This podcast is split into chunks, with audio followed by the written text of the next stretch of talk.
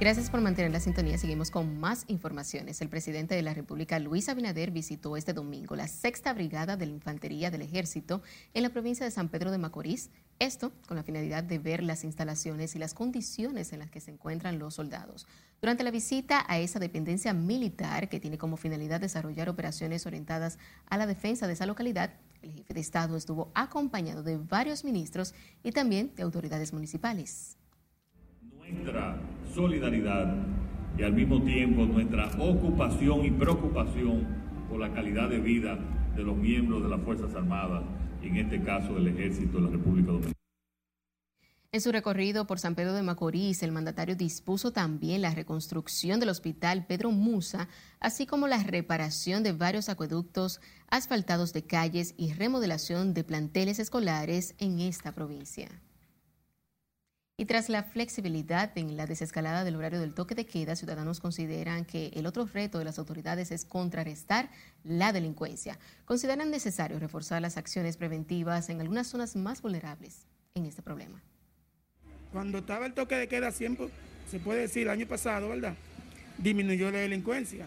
Y eso lo sabe todo el mundo, porque no había nadie en la calle a quien atracar. Hay más gente en la calle, más atraco, ¿verdad que sí? Que no, porque eso siempre ha estado antes del, antes, antes del toque de queda. Como quiera, el país tiene que, seguir funcionando. Porque dime tú, con o sin el toque de queda, eso no tiene nada que ver eh, que la delincuencia, como quiera lo hacen. Del toque de queda no Porque todo está igual y está peor. Está peor. Debe de seguir como estaba. Al contrario, deben de poner más fuerza a, esto, a esta situación que se está viviendo. Más vigilancia. Ok, y más toque de queda más, más, más, ¿cómo le digo? Este, más fuerte. Más fuerte.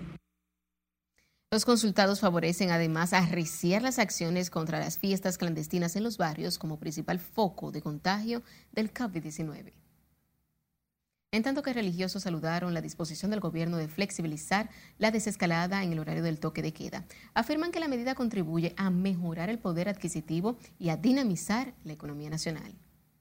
Una decisión, si la ha tomado el gobierno, es porque ya tienen estudios a través de salud pública, han ido estudios, y creo que ahora depende de nosotros, la población, del pueblo, de los ciudadanos, porque han pedido la felicitación. Entonces ahora depende de nosotros de cuidarnos y de protegernos en esto y de ayudar al gobierno en ese sentido. Felicitar al presidente de la República por su buena labor y por eh, ir abriendo escalonadamente el toque de queda.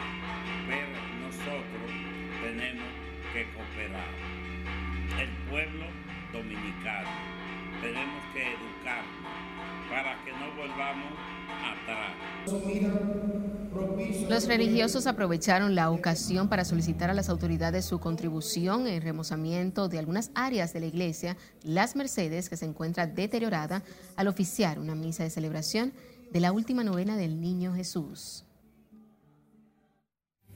Y con esta información finalizamos esta emisión de fin de semana de Noticias RNN. Feliz resto de la noche.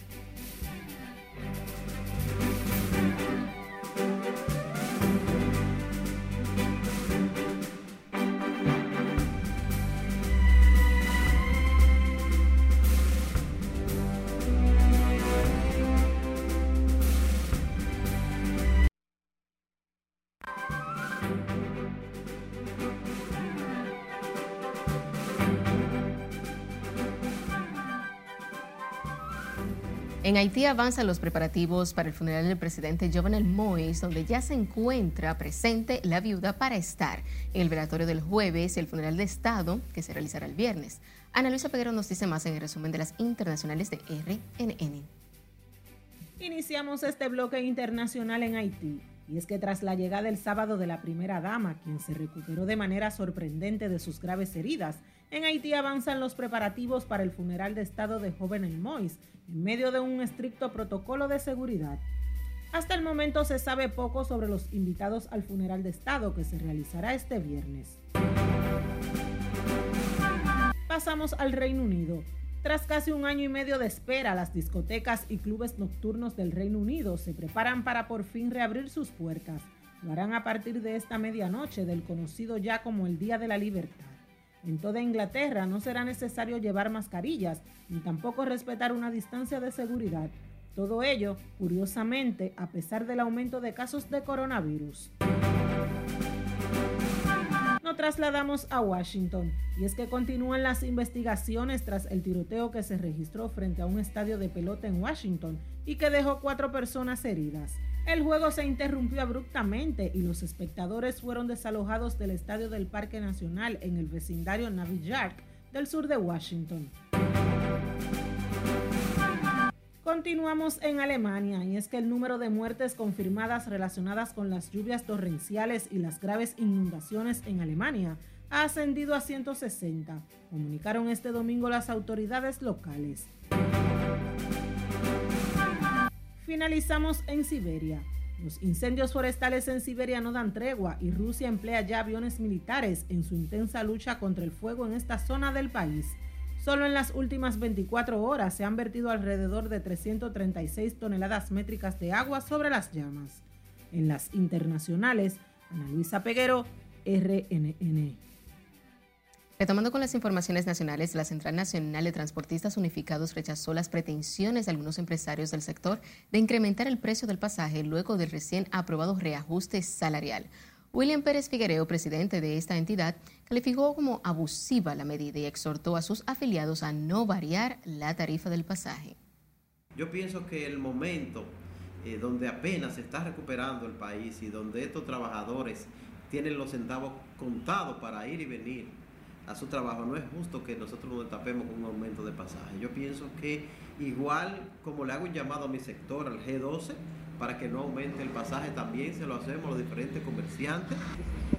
Para mí me que lo bajen el precio del pasaje. Claro, porque imagínense, que lo bajen.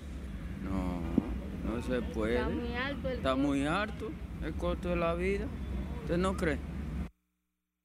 Plantearon además que aumentar el precio del pasaje contribuiría a profundizar la crisis económica y sanitaria frente a la carestía en el precio de los artículos de primera necesidad.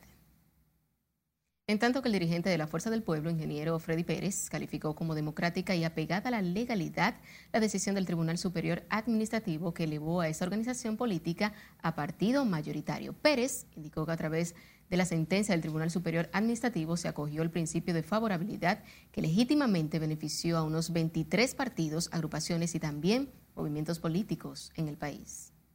Eso es una aceptación de lo que había solicitado el presidente Leonel Fernández, de que no había razón para no habérselo concedido a la fuerza del pueblo, porque existe un principio de favorabilidad. Y entonces, bajo ese principio, obviamente le tocaba a la fuerza del pueblo ser mayoría. Tras la decisión del PLD de no recurrir, la decisión del Tribunal Superior Administrativo consideró atinada su postura debido a que interponer un recurso contra la medida haría más daño que bien a esa organización política. Y por disposición del presidente Luis Abinader, la alcaldía de Los Alcarrizos, en coordinación con obras públicas, intervinieron 11 barrios del municipio donde desarrollarán a partir de este lunes un amplio programa de construcción de aceras y contenes, además de bacheo y pavimentación de calles, así como recuperación de espacios públicos. Las obras tendrán un costo superior a los 99 millones de pesos, lo que impactará en las condiciones de vida de los municipios en Los Alcarrizos. Se inicia hoy pero no se inicia por iniciarla, se inicia para terminarla, obra de calidad, que es lo que está demandando obviamente la sociedad. Y aquí estamos hoy dándole inicio a las obras que las comunidades demandaron y que necesitan en cada sector del municipio de Los Alcarrizos. Aquí estamos acompañados con una gran cantidad de hombres y mujeres, profesionales, municipios, el presidente de la Junta de Vecinos, los ingenieros encargados de las obras, dándole inicio a esta obra que sin duda alguna va a darle otra mejor calidad de vida a los municipios de nuestros sectores.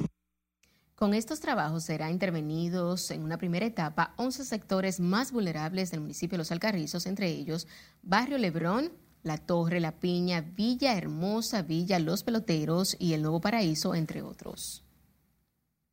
La construcción de la circunvalación de Baní se encuentra en un 55% de ejecución y su terminación se proyecta a septiembre del año 2022. Así lo reveló el ministro de Obras Públicas de la Ascensión, quien realizó este domingo un recorrido de supervisión a los trabajos de construcción de la avenida Circunvalación de Baní.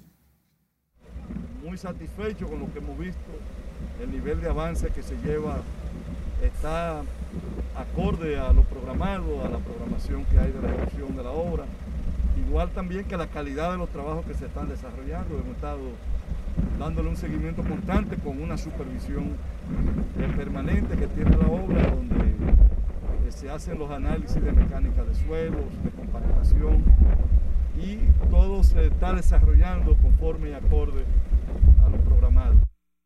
La obra iniciada en esta gestión se construye con una inversión superior a los 2.200 millones y tendrá una longitud de 19.60 kilómetros y los dos carriles por sentido de circulación.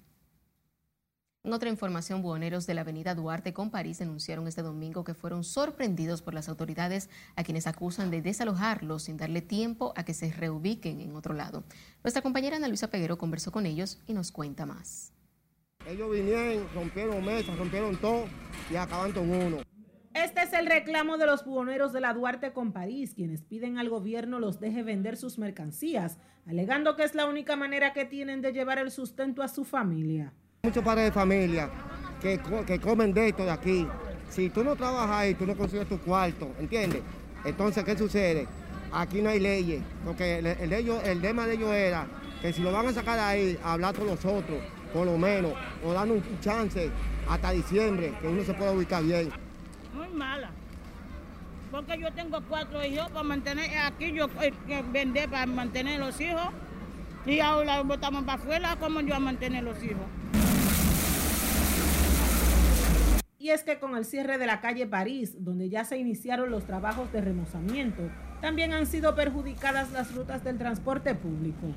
Pero claro que sí, porque ya la parada de nosotros era ahí y ya mira dónde estamos ahora. Y esto aquí, ahí vende un señor relleno y no nos podemos parar. tenemos que estar obligados así. Lo único que nos está afectando bastante eso, porque teníamos la parada allí, nos han movilizado para otro sitio, ya no es lo mismo ni es igual. Sin embargo, otros dueños de negocios en los alrededores de la Duarte con París entienden que la organización de esos espacios era necesaria. Oh, pero es que yo tengo un negocio ahí, a mí, a mí eso me hace daño también. Pero la París no se aguanta con este desorden. Porque es que esto estamos rivalizados. ¿Entiendes? Y si nosotros que estamos aquí no arreglamos esto, ¿quién nos va a arreglar? Lo que pasa es que la gente tenemos que reconocer y tener conocimiento de que este proyecto hace muchos años que está y que un día, fuera hoy, fuera mañana, como quiera, esto se iba a dar. Entonces, eso es, eso yo lo hicieron, eso por el bienestar de todo. En esta primera etapa del proyecto, el Ayuntamiento del Distrito Nacional contempla la formalización de nuevos módulos comerciales, así como el remozamiento de aceras, contenes, drenaje pluvial y el soterramiento de cables e iluminación. Peguero, RNN.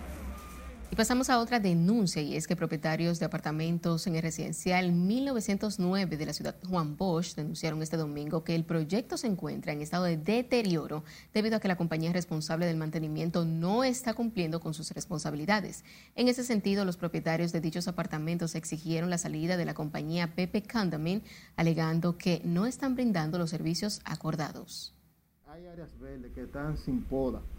Eh, se pagan 1.050 pesos que es el, el, mantenimiento más caro que se recibe aquí en Ciudad Juan Bosch entre todos los residenciales. Sin embargo, no tiene seguridad. Porque aquí se cobran 4.500 pesos por mudanza, por lo cual ella no tiene, con lo cual ella no tiene un personal aquí que ayude a ningún propietario a mudarse. Ya de una manera eh, acordada, en convenio, todos los propietarios estamos de acuerdo de que Pepe Condómino se haga de residencial. Eso es, eso es lo que pedimos. Los moradores exigen además que la empresa constructora del proyecto coloque algún mecanismo de protección en el área infantil, ya que está muy cerca de este espacio que se encuentra el tanque que suple el GLP a los edificios, así como los transformadores que llevan la energía eléctrica a estos apartamentos. Y recuerde seguirnos en las diferentes cuentas de redes sociales con el usuario arroba noticias RNN y a través de nuestro portal digital www.rnn.com.do porque actualizamos todas las informaciones las 24 horas del día, los 7 días de la semana. También recuerde escuchar nuestras dos emisiones de noticias a través de Spotify y demás plataformas digitales similares, porque RNN Podcasts es una nueva forma de mantenerse informados con nosotros.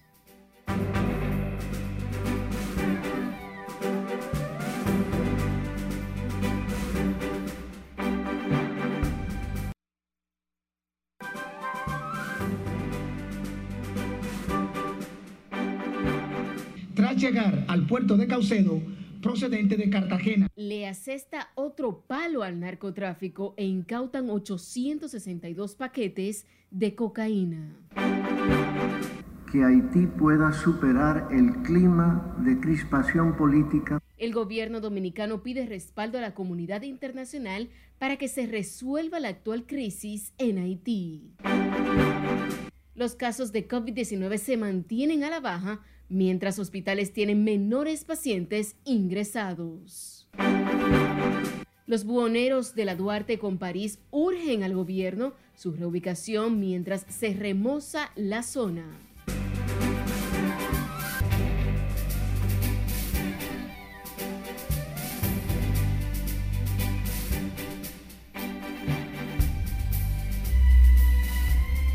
Muy buenas noches, bienvenidos a esta emisión de fin de semana de Noticias RNN. Soy Janeris de León, para mí es un honor informarles en esta noche. Iniciamos de inmediato. Hacemos con el gobierno dominicano que reiteró su llamado a la comunidad internacional para que contribuya en todo en cuanto sea posible la creación de un ambiente favorable para el diálogo interno en Haití necesario para superar la actual crisis. Ana Luisa Peguero nos dice más en la siguiente historia que Haití pueda superar el clima de crispación política. El Ministerio de Relaciones Exteriores externó su preocupación por la crisis que desborda el marco constitucional, desatada tras el magnicidio del presidente Jovenel Moïse. En el mismo documento, el gobierno expresa su simpatía con las voces que desde Haití llaman a un gran diálogo nacional que brinde respuesta a esta profunda crisis política y espiral de violencia por la que atraviesa ese país. El gobierno dominicano reiteró el llamado a la comunidad internacional para que contribuya en todo cuanto sea posible a la creación de un ambiente favorable para este imperioso diálogo. Tal y como fue señalado en una declaración emitida por el MIREX el 25 de marzo pasado, un cambio de gobierno democrático que garantice la estabilidad política en Haití requiere un proceso electoral justo, libre, transparente y competitivo.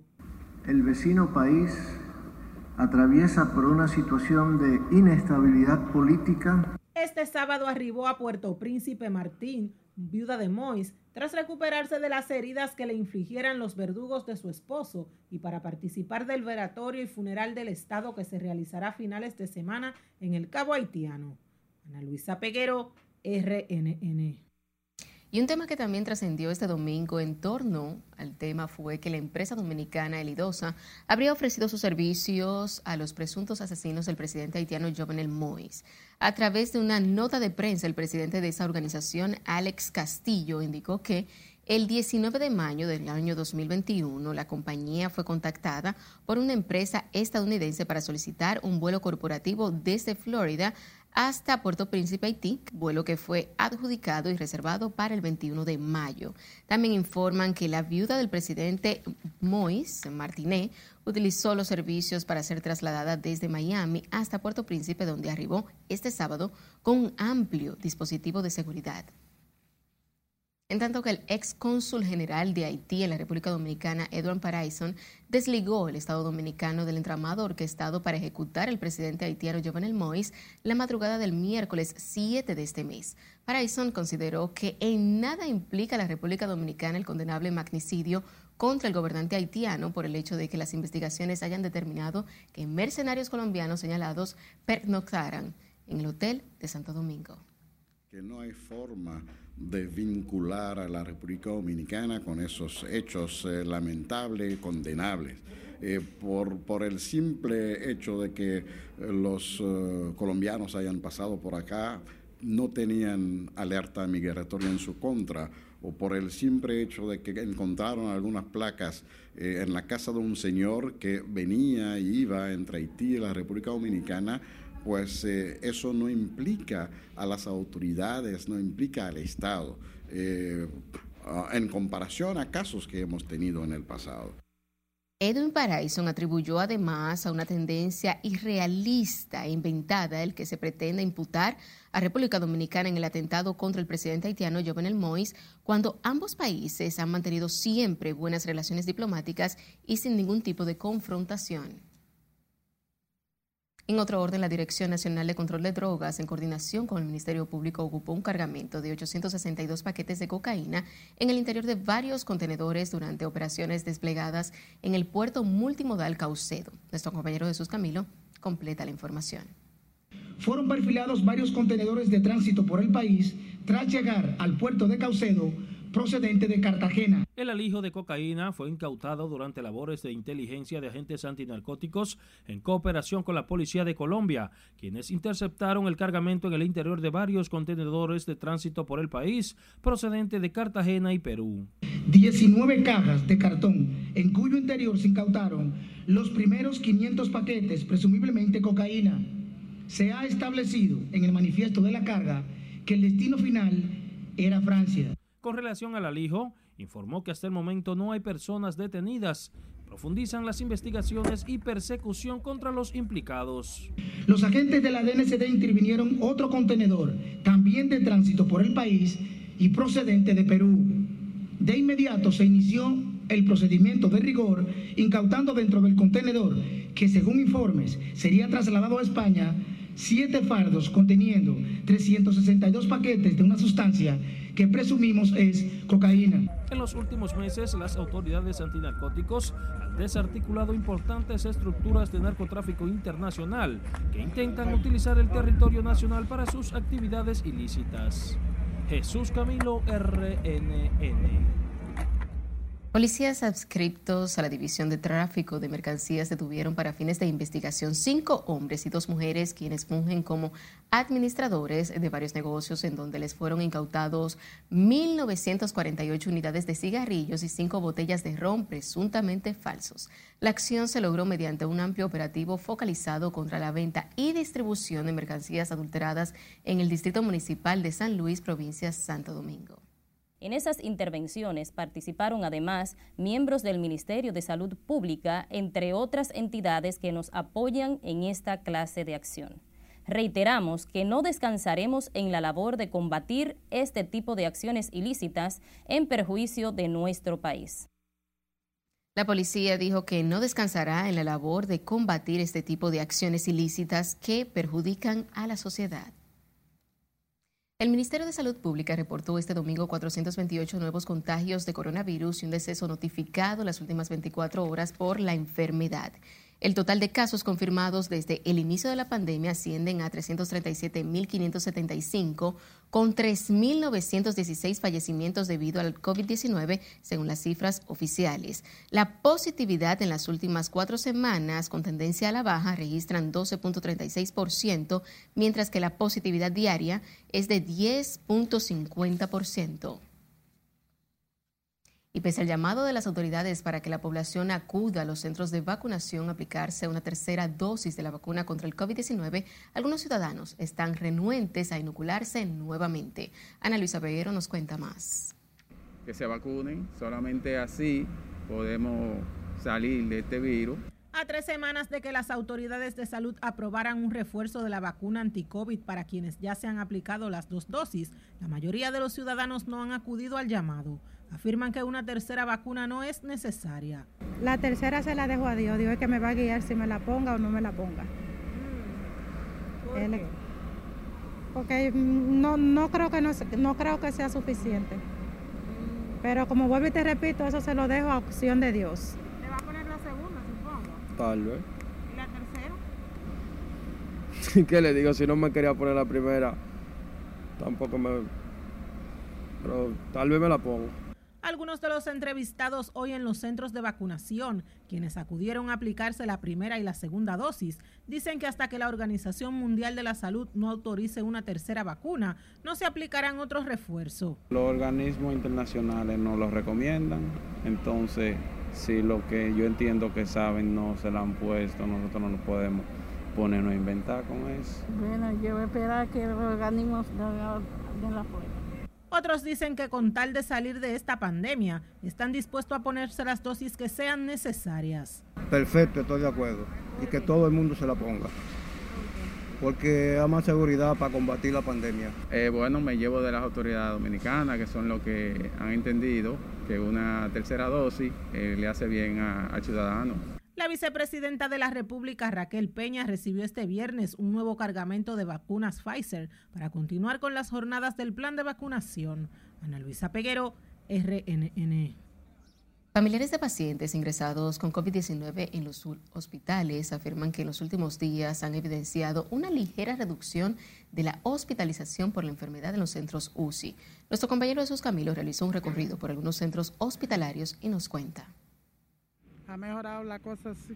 De acuerdo a familiares de los pacientes, la reducción de nuevos ingresos a centros de cuidados intensivos en las unidades COVID evidencia una disminución en la positividad de la enfermedad. Bueno, anteriormente, eh, y por lo que se ha escuchado también de las personas que están aquí, esto era muy, muy fluido, o sea, había mucho flujo de, personas y, muchos pacientes con COVID, eh, por lo que ahora mismo hay una, una gran disminución. Mi hija la ingresaron ayer, embarazada Estamos esperando una sangre para hacerle la cesárea. Bueno, pienso que sí, que está muy flojo, muy decongestionado el área de, de COVID.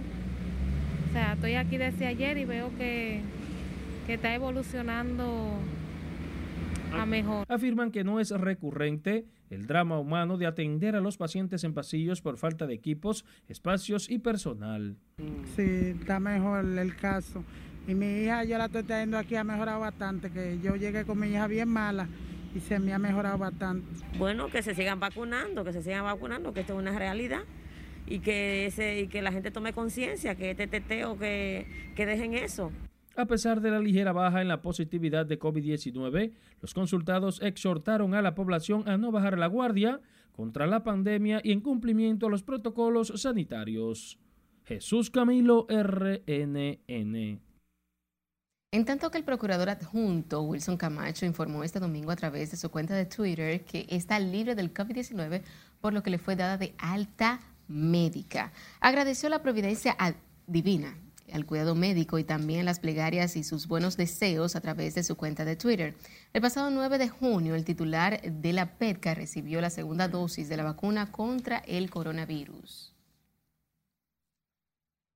Y recuerden seguirnos en las diferentes cuentas de redes sociales con el usuario arroba noticias RNN y a través de nuestro portal digital www.rnn.com.do porque actualizamos todas las informaciones las 24 horas del día. También recuerde escuchar nuestras dos emisiones de noticias a través de Spotify y demás plataformas digitales similares, porque RNN Podcasts es una nueva forma de mantenerse informados con nosotros. Nos vamos a la pausa comercial de la noche, pero al regresar sabrá dónde estuvo este domingo el presidente Luis Abinader. Y lo que piden estos buhoneros de la Duarte al gobierno. Esto y más cuando regresemos. Siga con RNN emisión fin de semana.